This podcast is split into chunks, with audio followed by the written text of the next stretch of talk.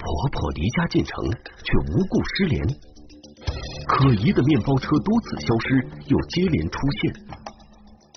车上出现的三名男子，他们到底是谁？这一切的背后，又隐藏着怎样的秘密？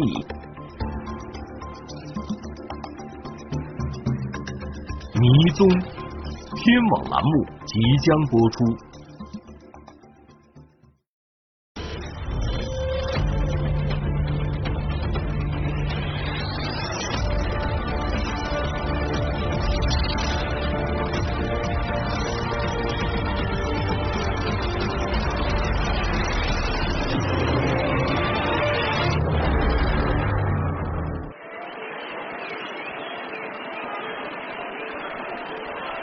二零一八年十月三日下午十七点二十四分，四川省广元市经济技术开发区的石龙派出所接到了一个求助电话，一名女子称自己的婆婆失踪了。随后，派出所民警驱车十多公里赶到了报警人家中。报警的女子姓王，二十六岁。据小王讲。两天前的十月一日下午两点半左右时，曾接到过婆婆打给她的一个电话。婆婆与自己约定，两天后，也就是十月三日这天，两人一起从工作的市区返回家中。小王的婆婆是市区一家足浴店的清洁工，平时的作息规律是工作两天休息两天。十月三日上午。恰巧是婆婆结束两天的工作回家休息的时间，可当小王来找婆婆准备一起回家时，却被告知她的婆婆在一号、二号根本就没来上班。据足疗店的负责人说，他们中间也给这个就是赵某打过电话，电话一直联系联系不上，这个情况让连续两天电话关机，这个情况就比较反常。此前。小王已经在广元市区的娘家生活一个礼拜了，期间没有和婆婆在一起。听到店员这么说，起初小王担心婆婆生了重病，于是急忙从广元城区赶回了乡镇的家中。可在家中，小王并没有看到自己的婆婆，并且婆婆的手机依然是关机状态。问亲戚朋友打电话都说没去嘛，都不知道她在哪儿。想到婆婆已经失联两天了，焦急的小王报了警。小王的婆婆姓赵，五十三岁。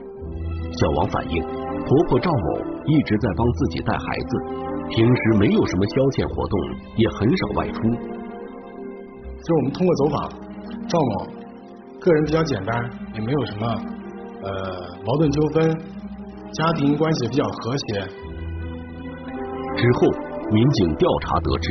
在十月一日赵某离家的当天，曾有村民看见过他。邻居问他干什么，他也去上班去了，就这么一个很正常的状态。村民还向警方反映，赵某当时是乘坐一辆轿车离开的村子。经调查，民警获知，这辆搭载赵某离开的轿车其实是一辆网约车。十月一日下午，有两个平户村的学生。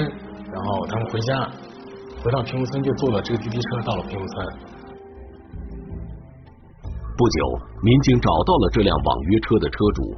据车主反映，十月一日下午两点多，自己确实在平武村搭载了一名要去往广元市区的妇女。可是，这名女子在中途就下车了。之后，经车主辨认，当天搭乘的女子正是赵某。的滴滴车驾驶员反映呢，他只是从赵某的这个驻地呃村里面把他带到了我们这个灵宝二线，赵某就下车了。可能呢，他就搭乘了其他的交通工具，或者到了其他的什么地方，滴滴车就不清楚了。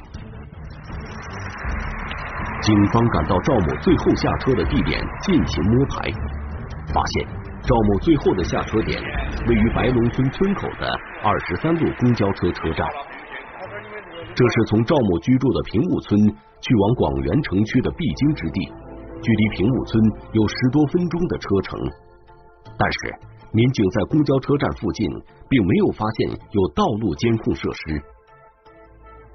就说有人就发看见他说他向招富站走过去了，先在招呼站那儿等个车，但是上没上车反应不出来，因为他没看见。通过扩大走访范围，警方终于在四十多米外的白龙村村委会旁发现了唯一的一处监控探头。我们就发现了在三点十二分，赵某就上了一辆从宝能。驶向老城区，就广元城区的一个呃面包车，银灰色的面包车。由于此时正值十一长假期间，视频显示车辆是主动停在赵某身边的，同时面包车司机还是主动下车帮赵某打开的车门。这个细节让民警觉得赵某有可能与车主相识。那么，赵某会不会是与车主有过搭车或一同外出的约定呢？感觉到啊，失踪人员的失踪情况非常蹊跷。在之后的调查中，警方又遇到了另一个可疑情况：在进入广元市区必经的道路卡口，警方并没有发现银灰色面包车的踪迹。通过前期的技术工作的深入开展，我们越来越感觉到啊，这是一起非常寻常的失踪警情。最终，石龙派出所把案件移交到了广元市公安局经济技术开发区分局刑侦大队。我们当时就立为这个赵某被拐卖案，因为你其他的案件的话。你说是其他恶性案件的话，你没有其他的证据来支撑。当刑侦大队的侦查员来到失踪者赵某家时，他们获得了一条新的线索。原来赵某失踪前曾向单位请过假，并且在离家当天，赵某随身还携带了一千元现金。平时他带很少的现金，那天带了一千块的现金，就是对他来说是非常大量的现金。一个请假，二个带大量的现金，是要离开家一段时间吗？给人的一种感觉是这样。请假说明赵某这次外出并不是要去单位上班。携带现金说明赵某可能外出的时间会长一点。果然，赵某的儿媳报警人小王也回忆起，婆婆曾向自己提到过，因为舅舅生病了，十月一日，婆婆要去城区的舅舅家。看望一下生病的舅舅。然后下午他们上班，然后我就马上就给我舅舅打电话嘛。然后结果打电话说我妈就没去嘛。既然没有去看望舅舅，那么向单位请了假并带钱出门的婆婆会到哪儿去呢？对此，小王也提供不出任何线索。此时，赵某失联已经七天了，民警在寻找，家属也发动亲戚朋友们。一起寻找他的下落。可是，尽管发动了所有人寻找，但依然没有结果。如果赵某并不是出远门的话，那他现在到底身在何处？他最后乘坐的那辆银灰色面包车又开往了哪里了呢？所有的证据都指向赵某是在接住他们以后就失踪了。我们就是顺线追查，尽快找到赵某，解开赵某失踪之谜。警方扩大了对周边监控设施的排查，终于在距离赵某上车点一公里的位置，警方找到了一个监控探头。这一次，民警终于有了重大发现，在靠近宝能方向的这个一个视频，这个发现有几几辆面包车。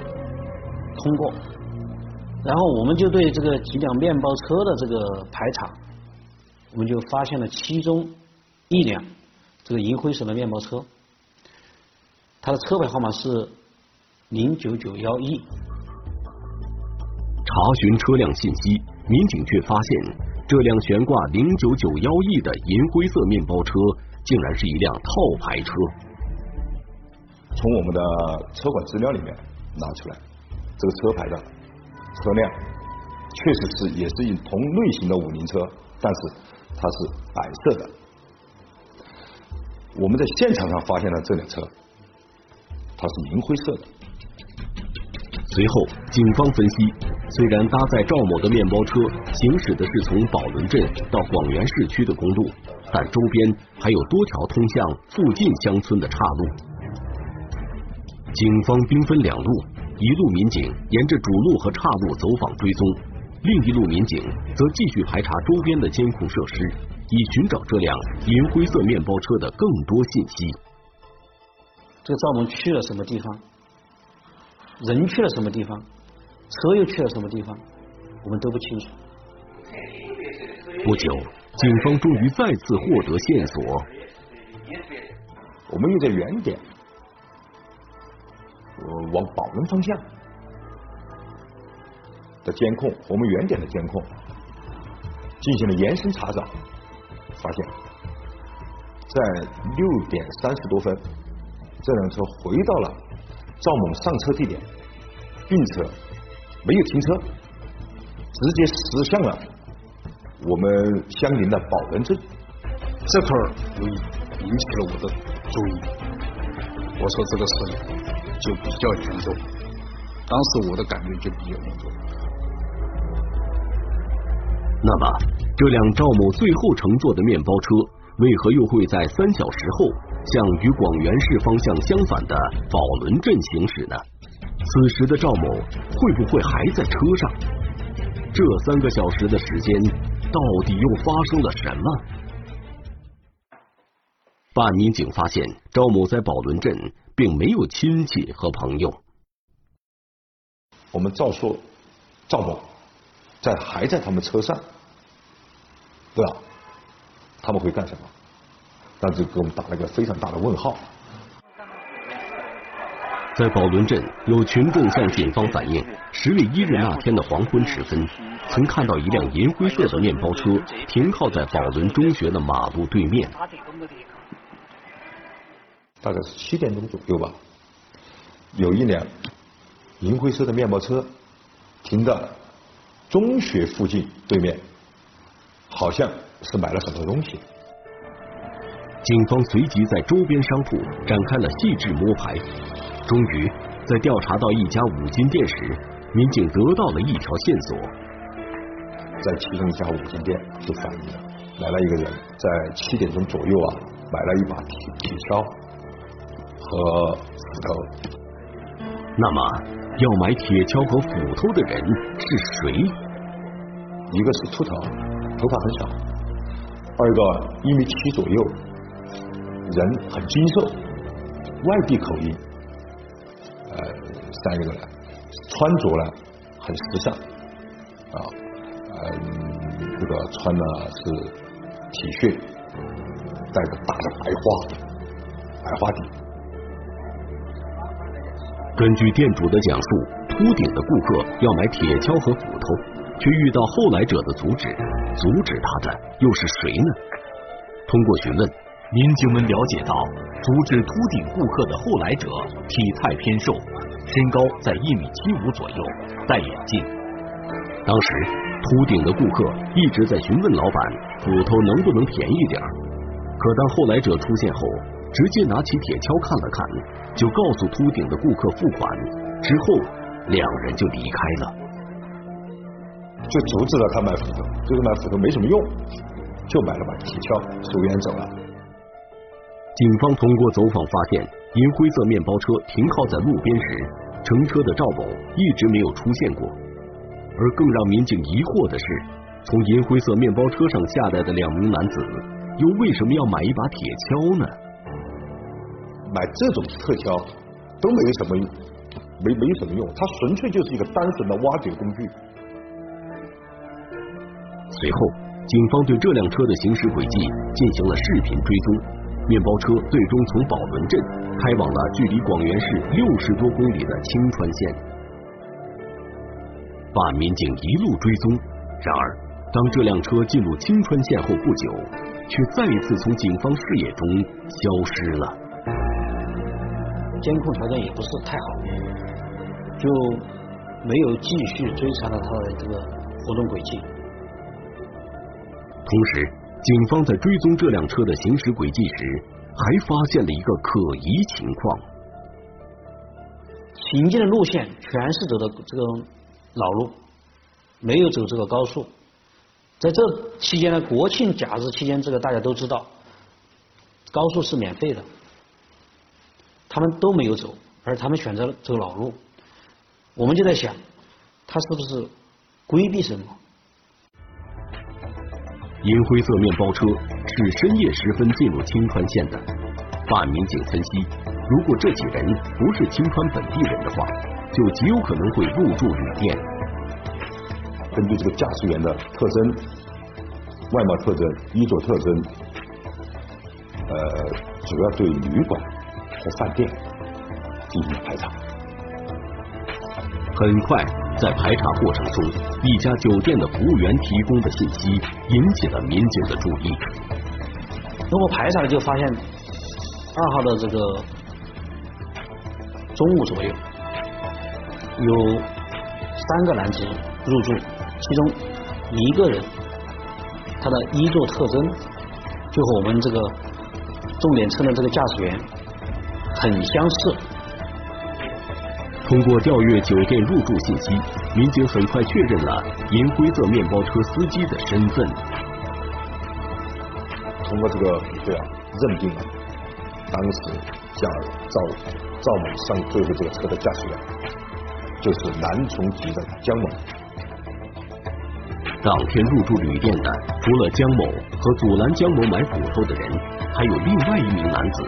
这名男子又是谁呢？在视频里，办案民警发现，这名男子体态偏瘦，寸头，年龄在四十岁左右，走路时习惯双手插兜。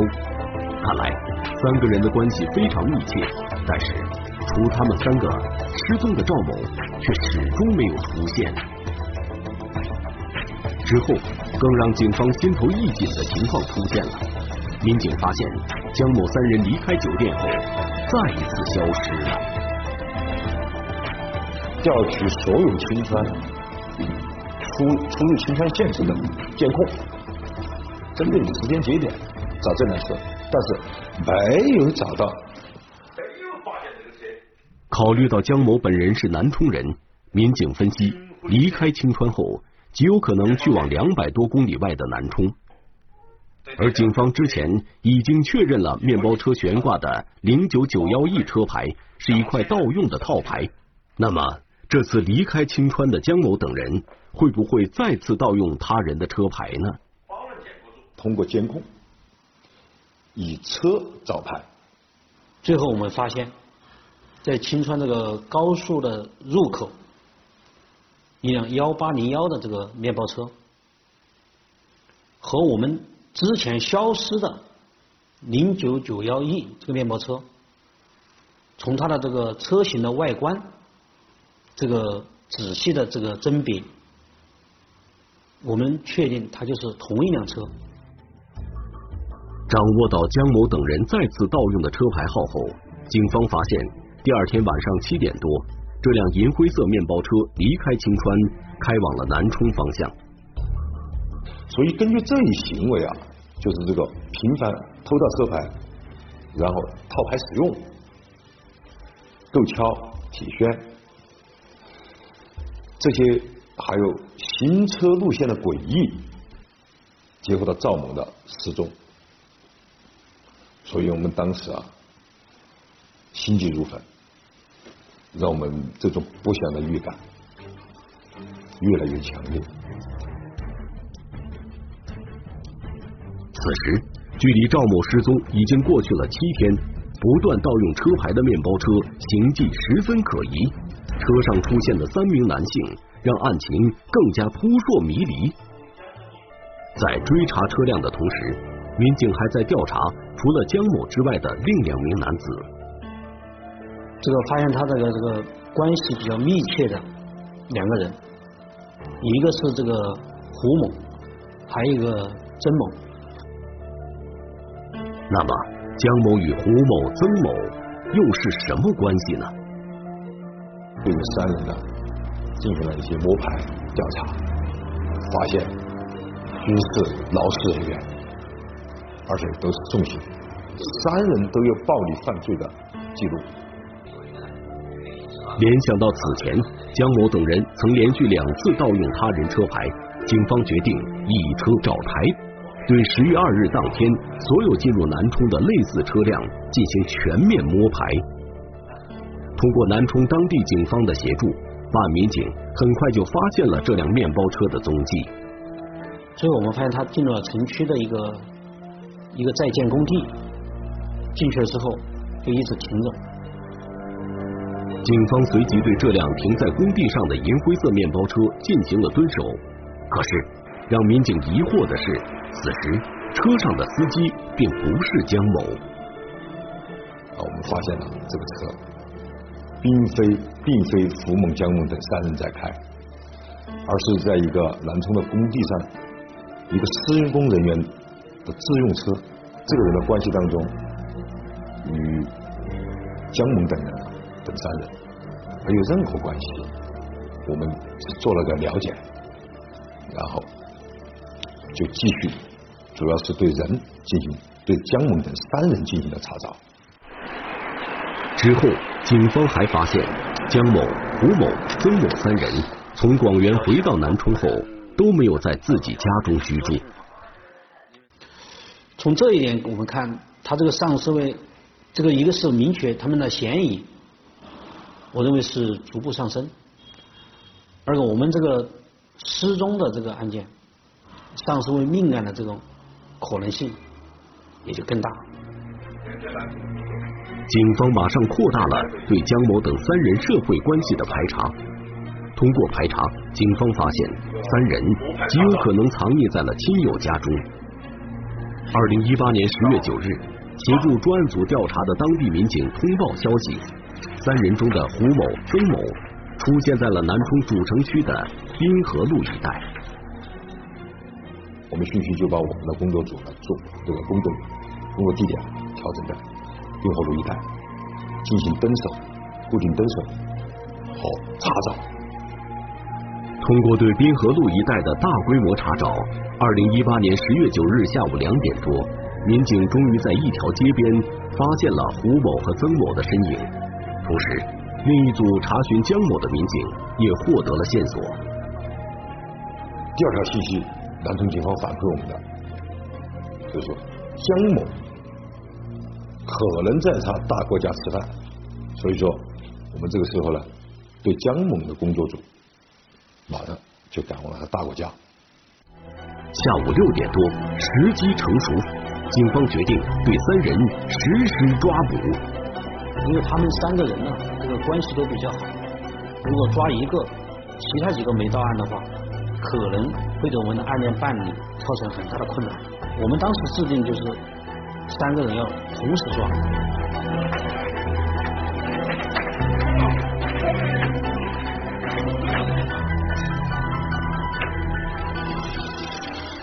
到案后，据犯罪嫌疑人江某交代，他与胡某、曾某三个人因为经济拮据，一直在筹划着怎么挣钱。于是，江某就主动联系上了胡某和曾某。为了找钱，他们特意选择了曾经入狱服刑的广元。为此，曾某还专门花五百元钱租借了一辆面包车。三人聚齐后，江某提议。以租借来的车为作案工具实施抢劫。此后不久，三人发现了正在路边等车的赵某。三个人以营运拉客的名义，将急着外出办事的赵某骗到了车上，然后三人便控制住了赵某，并实施了抢劫。可是被劫持的赵某已经看清了他们的样貌，于是三人萌生了歹念。当我们对这个曾某和胡某的这个审讯的时候，我们都还抱有一丝的希望。当听到这个消息的时候，我们每个民警的心情也都非常沉重。三人供述之后，他们共同谋害了赵某。最终，经过仔细查找，办案民警找到了赵某的尸体。这样的结果。对被害人赵某的家属来说，无疑是一个沉重的噩耗。所以说，当天晚上我觉得他们脸也熟了，熟了过后呢，他们脸也是，只是脸都滑滑的，但是没得着，没得声音。我们提醒广大人民群众，不要紧急勿扰、赶时间的快，不去选择这个车辆出行，特别是要加强自我防范和保护意识。人命关天，任何践踏生命尊严的非法行为，必将受到法律的严惩。等待江某、胡某和曾某的是正义的审判。